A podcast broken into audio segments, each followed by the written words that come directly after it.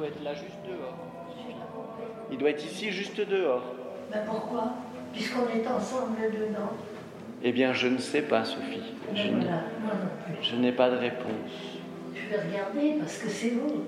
Ah, Mais il y a tellement de choses où on n'a pas de réponse dans cette vie, ma pauvre Sophie. Écho, épisode 1, Gonzague. Un podcast des dialogueurs. Quand je suis revenu ici il y a 4 ans et que je suis rentré dans mon bureau, qui était le bureau de mon propre prieur quand moi j'étais en formation, je me suis dit mais qu'est-ce que je fous là? C'est quoi? C'est quoi l'arnaque? C'est- pas, pas ma place. Euh, oui, enfin chez moi en tout cas, je dis pas que c'est général, mais chez moi il y a en permanence le syndrome de l'imposteur de toute façon dans tout ce que je fais. Je m'appuie sur la confiance que me font mes supérieurs et je me- je m'appuie sur la confiance de Dieu parce que de toute façon il n'y a que ça. Tu pars du principe que si Dieu appelle, ben, t'es quoi toi pour dire ce mec-là il a la vocation, ce mec-là il l'a pas? Et du coup ça, pour moi ça change énormément. euh, ça change énormément la manière de vivre les choses. Sinon effectivement euh, tu, tu, euh, tu te fais un flip de dingue parce que euh, parce que t'es qui toi? T'es qui pour décider de la vie de quelqu'un? Non, il n'y a pas, pas de problème. T'es déjà là? À mon avis, si ça te botte, il vient de commencer la messe. Ok, Là, ok, ici? Ouais.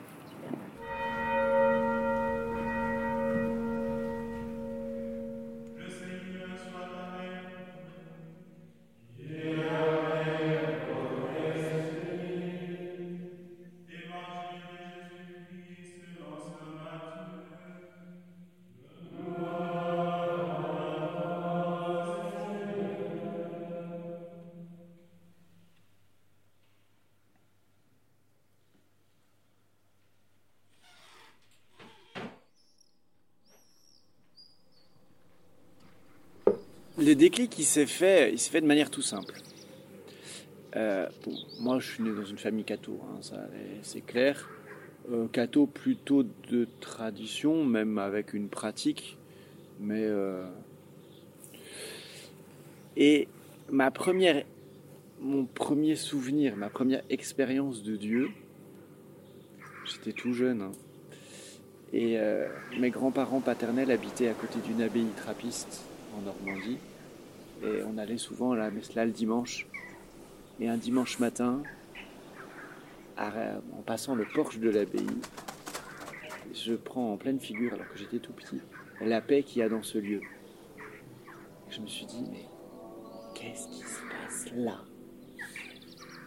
Pour qu'il en sorte une telle paix En plus, il y a des lieux où on n'a pas le droit d'aller. Qu'est-ce qui se passe dans ces lieux où on n'a pas le droit d'aller pour qu'il en sorte ça? Et donc, en fait, si tu veux, la foi, Jésus a toujours été présent dans ma vie. C'est clair. Mais un jour, j'étais en troisième et je me préparais à la confirmation. Et la personne qui nous préparait à la confirmation nous pose cette question bête et simple et, limpide en nous disant Est-ce que Jésus est votre ami? Et là, moi, j'ai pris ça en pleine figure en me disant Gars, tu dis que Jésus est qu'elle fait partie de ta vie, tu dis qu'il t'appelle, et en même temps, à cette question-là, est-ce que Jésus est ton ami Tu répondu non. Et là, je me suis dit Il y a un truc qui colle pas. Et je me suis mis à genoux et j'ai dit à Jésus Si t'es mon ami, prouve-le-moi. Et c'est comme ça que j'ai commencé à prier.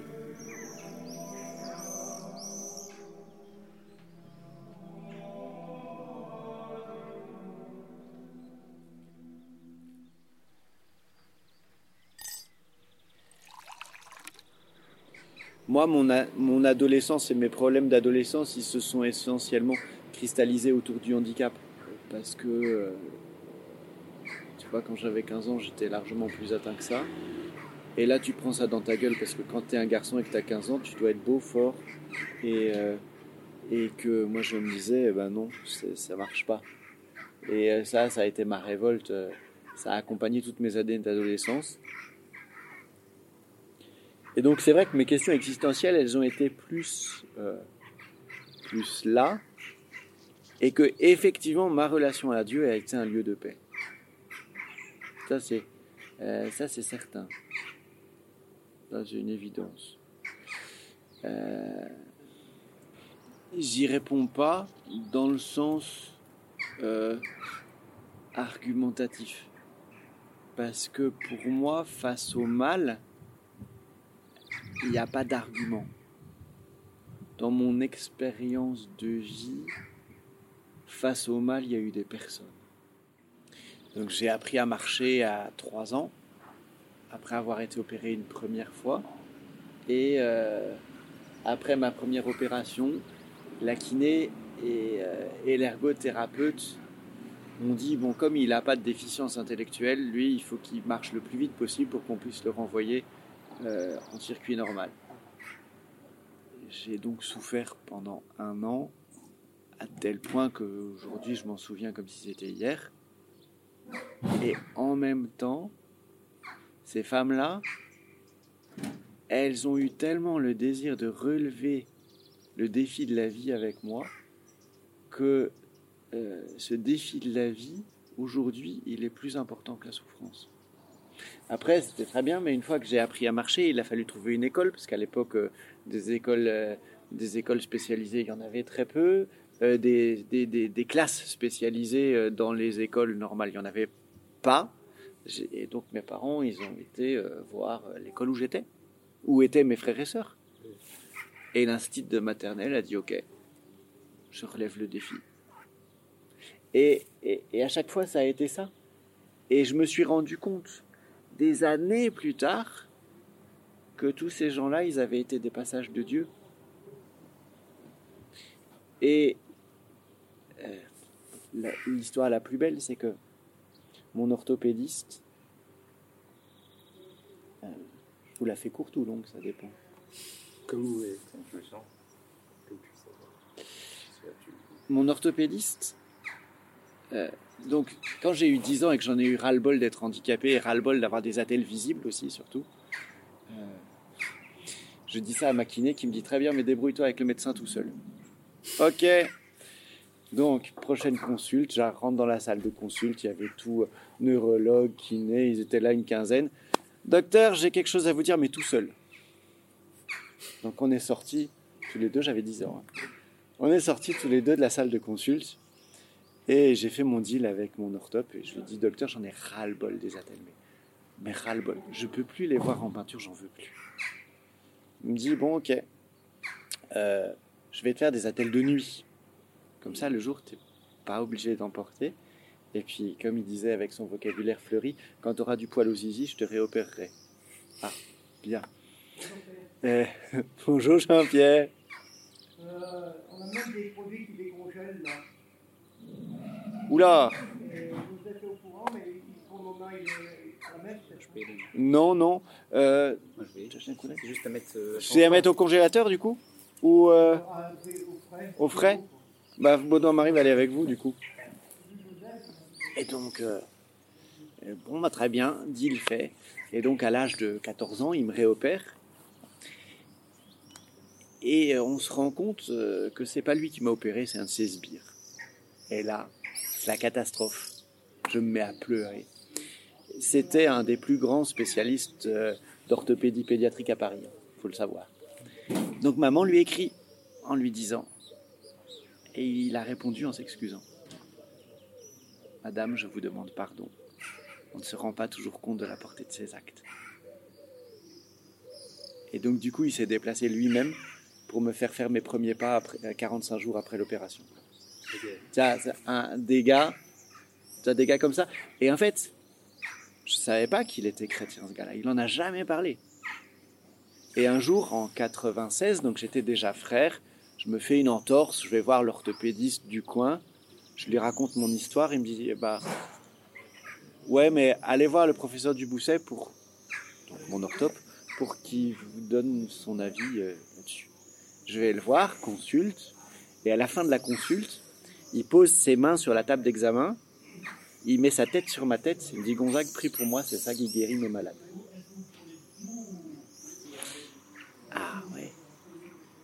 Donc je te dis, j'a- j'avais aucune idée que ce mec-là était chrétien, mais aucune idée.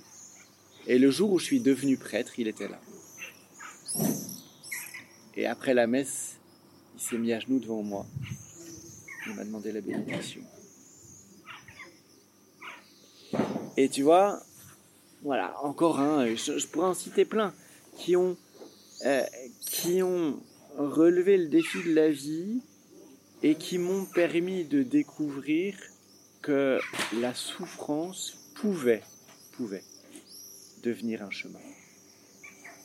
Elle ne l'était pas forcément. Euh, elle est souvent une voie sans issue. Mais ce que j'ai découvert le plus dans ma vie, c'est quand tu croises sur ton chemin des gens qui sont prêts à t'aider à relever le défi de la vie, alors la souffrance devient un chemin.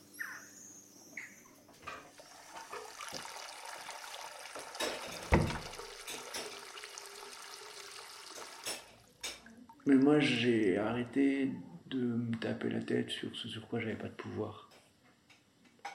J'ai pas de pouvoir sur le fait que le mal existe. J'ai un petit rayon de pouvoir sur la possibilité de le transformer.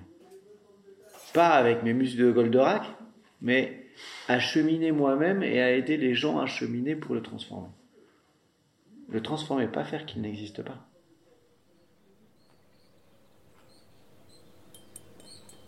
Donc, la souffrance est un drame. La maladie est injuste. Le handicap est injuste. Je ne vais pas te, te dire.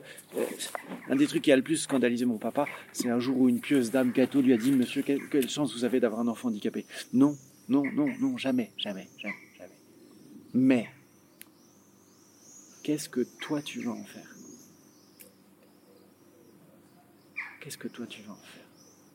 Et ce qui m'a le plus libéré, c'est quand j'avais l'âge de 15 ans, donc j'étais encore un peu, dans la révolte, une de mes tantes qui me dit je t'emmène à Lourdes. Mais pas comme malade, comme brancardier. Qu'est-ce que je vais foutre moi comme brancardier? Bon, très bien. Et la première chose que j'ai fait euh, à l'autre, c'est d'écrire les, les cartes postales pour une dame aveugle. Ah tiens, en fait, même si je suis limité, je peux faire quelque chose. Je peux faire autre chose. Tout est une question de regard. Et donc, et bien sûr, j'étais à Lourdes, donc je demande ma guérison. Je vais aux piscines, je demande ma guérison. Euh, Je sors de la piscine, il se passe rien. La deuxième année, euh, je retourne à Lourdes. ben, Je suis à Lourdes, je demande ma guérison. Je sors de la piscine, il se passe rien. La troisième année, je me dis Zagou, faut pas être con. T'as demandé deux fois la même chose, tu l'as pas eu. Change ta prière. Et là, j'ai dit à la Sainte Vierge, aide-moi à m'accepter tel que je suis. Et ça, ça a été le miracle de ma vie. Le miracle de ma vie de me rendre compte que oui, j'étais handicapé, mais ce que je suis euh, ne se réduit pas à mon handicap. Mon handicap fait ce que je suis, parce que je n'aurais pas le caractère que j'ai si j'étais pas handicapé, si j'avais pas vécu ce que j'ai vécu, et en même temps, ça ne s'y arrête pas. Et donc c'est ça la question, c'est qui tu vas trouver sur ton chemin? Et du coup, aujourd'hui, ma vie de prêtre, elle est marquée par ça. Euh, si je peux être un signe de vie et d'espérance pour quelqu'un sur un chemin de galère, alors j'ai gagné ma journée. Tu vois, je repensais à ce que tu me disais ce matin, c'est... Ben, en fait, Dieu n'évite pas le mal, parce que sinon ça voudrait dire qu'en fait il nous enferme pour éviter tout problème. Il faudrait qu'il nous enferme même avec beaucoup d'amour, hein. mais il faudrait qu'il nous empêche de faire quoi que ce soit pour être sûr qu'il ne se passe rien. Ben, c'est pas ce que Dieu a fait. Il a choisi le risque. Après, qu'est-ce que je fais face au risque? Qu'est-ce que chacun d'entre nous fait face au risque? Et comment je réagis face à ça? Et tu vois, face au mal, Dieu n'a pas fait une théorie, il a donné son fils qui est mort pour nous. Et en plus, à la fin, il est ressuscité quand même. C'est quand même pas mal.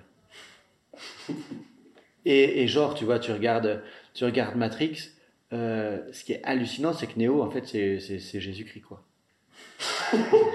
Mais ouais, attends, regarde. Neo, il est en train de se faire désinguer par ses ennemis, et il y a Trinity qui lui roule une pelle, et pof, il ressuscite. C'est plus amené. Trinity. Ouais, elle s'appelle Trinity, la fille, quand même. Oui, en plus, ouais. et là, tu te dis, eh ben voilà, en fait, Matrix. euh, Ils ont pompé le scénar, par contre. Les royalties. à fond, à fond. Mais et, et, et- et moi, tu vois, Jé- Jésus te donne pas forcément la réponse au pourquoi, mais mais te donne un chemin pour le vivre et pour le pour en faire une transformation.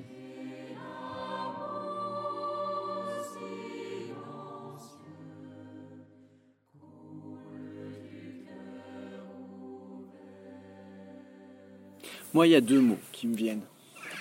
Quand, tu me poses cette question, les deux mots qui me viennent, c'est amitié. Pour moi, la foi, c'est une amitié. C'est une amitié avec Dieu.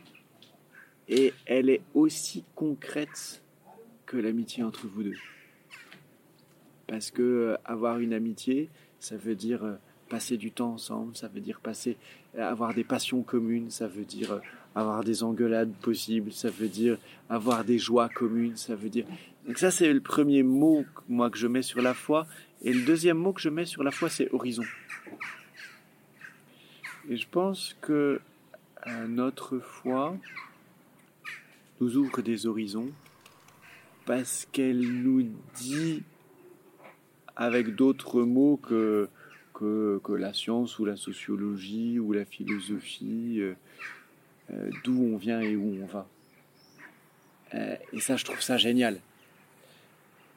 Alors, il y a toujours un risque catho de refermer les horizons. Il y a toujours le risque catho de dire c'est comme ça. Euh, et puis le dogme te dit que, et puis l'Église te dit que. ouais, ouais, ouais, ouais, ouais, c'est vrai.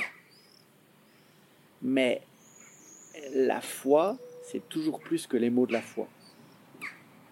Et le problème des cons, et de tout euh, traditionnalisme, et de tout fondamentalisme, et de tout isme, euh, qui soit islamisme, traditionnalisme, intégrisme, machin, c'est quand tu fais plus la différence entre la foi et les mots de la foi. Tu sais, le zèle mal placé ou la connerie, elle vient souvent de la peur. La peur de l'autre. Et la peur de l'autre, elle vient souvent euh, parce qu'on n'a pas de racines. C'était comme le séquoia, là, qui a des racines qui vont jusque de l'autre côté du bâtiment. Tu peux monter vachement haut, tu peux prendre le vent, tu peux tout ce que tu veux, il n'y a pas de problème. L'autre n'est pas un danger. Euh, si tu es un petit arbrisseau, l'autre est un danger. Et donc en fait, pour moi, l'enjeu, c'est d'avoir des racines. Et plus tu as des racines, plus tu es capable d'ouvrir tes horizons. Parce que rien n'est un problème et la différence n'est pas un problème et le différent ne te met pas en danger. Quand t'as pas de racines, le différent te met en danger. Comme le bébé à un certain âge, tu vois, entre 4 et 8 mois, dès qu'il voit un visage qu'il connaît pas, il hurle. Bah, il a besoin d'apprendre euh, la différence et d'apprendre que la différence n'est pas un danger mais une opportunité. Bah, le raccourci et la généralisation est le bon moyen de couper le dialogue. Ce que certains catholiques peuvent faire avec la science ou avec le monde contemporain. Je fais un raccourci, je fais une généralisation. Euh, certains scientifiques étaient des athées, donc la science est contre la foi, donc je m'occupe pas de la science. Qui est l'inventeur du Big Bang? Georges Lemaître. Georges Lemaître, c'est qui? C'est un abbé. C'est un prêtre qui est l'inventeur de la théorie du Big Bang? Et c'est pas un problème. C'est juste découvrir que dans la connaissance, il y a plusieurs niveaux de connaissance, ce qu'on appelle l'épistémologie. Et que des niveaux de connaissance, je suis chargé de respecter la différence des niveaux de connaissance. Le problème, c'est quand le scientifique, ne respectant pas le niveau de connaissance, dit avec ce que je sais, Dieu n'existe pas, c'est normal, le chemin il te conduit ailleurs, il te conduit pas là. Et le catho qui te dit euh, avec ce que je sais, la science te dit des conneries. Et c'est normal, ton chemin ne te conduit pas là. Ouais. Et quand tu as une épistémologie correcte, eh ben, ça s'appelle des, des différentes couches de connaissances, qui va te dire autre chose de la même réalité. Donc, en fait, c'est juste pas un problème. Faut juste pas demander à des gens de te donner une réponse qu'ils ne peuvent pas te donner. On parle juste pas des mêmes choses en fait. Ouais, ça, on, on parle, on peut parler de la m- Pas de la même. Même chose, Ouais. mais pas de la même manière. Le théologien parlera de la création. Mais lui, il te dira la création, c'est une relation entre Dieu et la créature. C'est pas son business de te dire comment ça s'est fait. La Bible n'est pas un cours de science. La Bible est un récit symbolique pour te dire que la création, c'est de l'ordre du plus grand. Donc, chacun son taf. Tout connement, d'ailleurs, notre taf, ça devrait être d'aller prier là maintenant. Non Si, C'est pas ça Euh, 14 heures. Ah non, 14. Midi 14. 14. 15 heures. C'est les- c'est- Ouais. Ouais, ah bah Du coup, on fait une pause Allez. et... euh,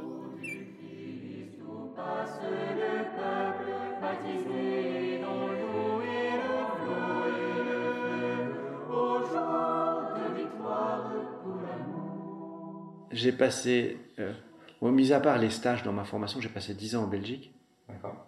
C'est ça? Euh, à Banneux, côté de Liège, euh, donc dans le sud-est de la Belgique. Euh, c'est un petit lieu d'apparition mariale où du coup il y a un pèlerinage, on accueille quoi 400 000 pèlerins chaque année. Et, et alors ce que j'ai adoré, si tu veux, c'est que la Sainte Vierge là-bas c'est appelée la Vierge des pauvres. Et donc en gros, euh, débarque à Banneux le rebut de la société moderne. Et ça, j'ai adoré. C'est compliqué comme on n'en fait plus, mais j'ai adoré. Euh, T'as des gens qui débarquent là complètement désingués.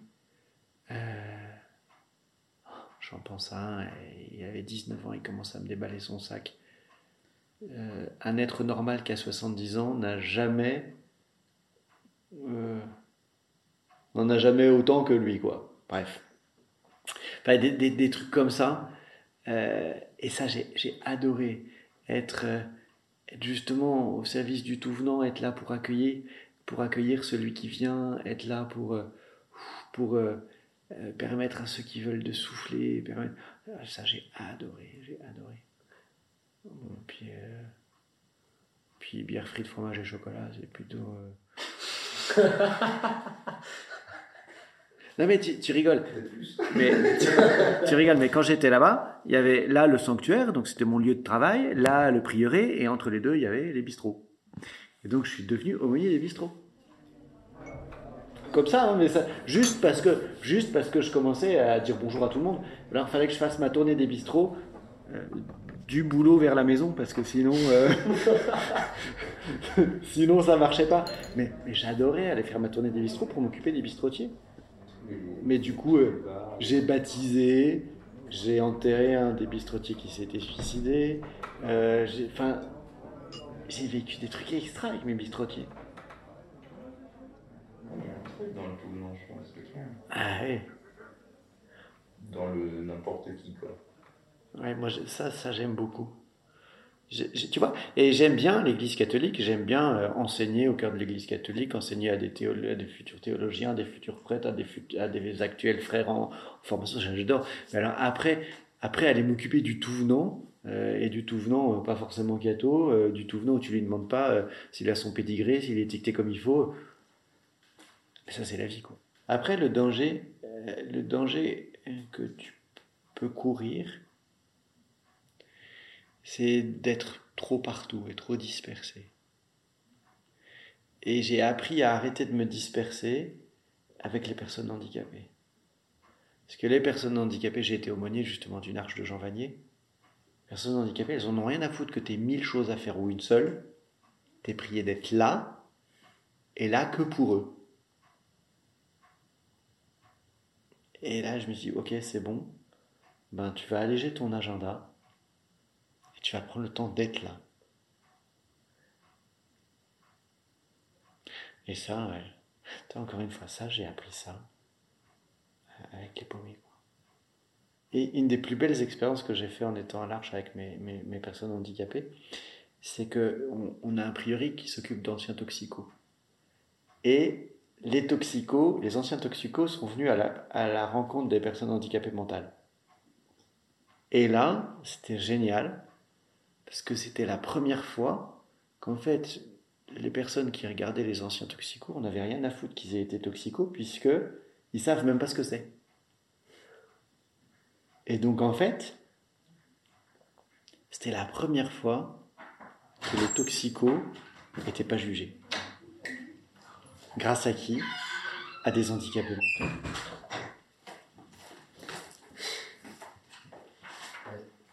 Mais c'est ça la vraie vie.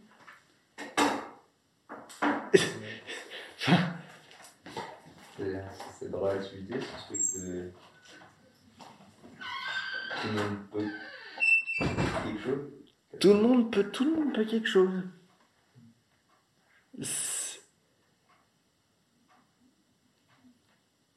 Eh ben, t'as une personne handicapée mentale qui a fait exister un toxico à tel point que un des toxicos qui était là, quand il a fini sa, quand il a fini sa, sa réadaptation entre guillemets, eh ben, il est parti à l'Arche comme éducateur et il a passé son diplôme d'éducateur spécialisé. Et là, les bras t'en tombent, quoi. Donc le mec, il a trouvé son chemin grâce aux handicapés. Enfin. That's life, quoi.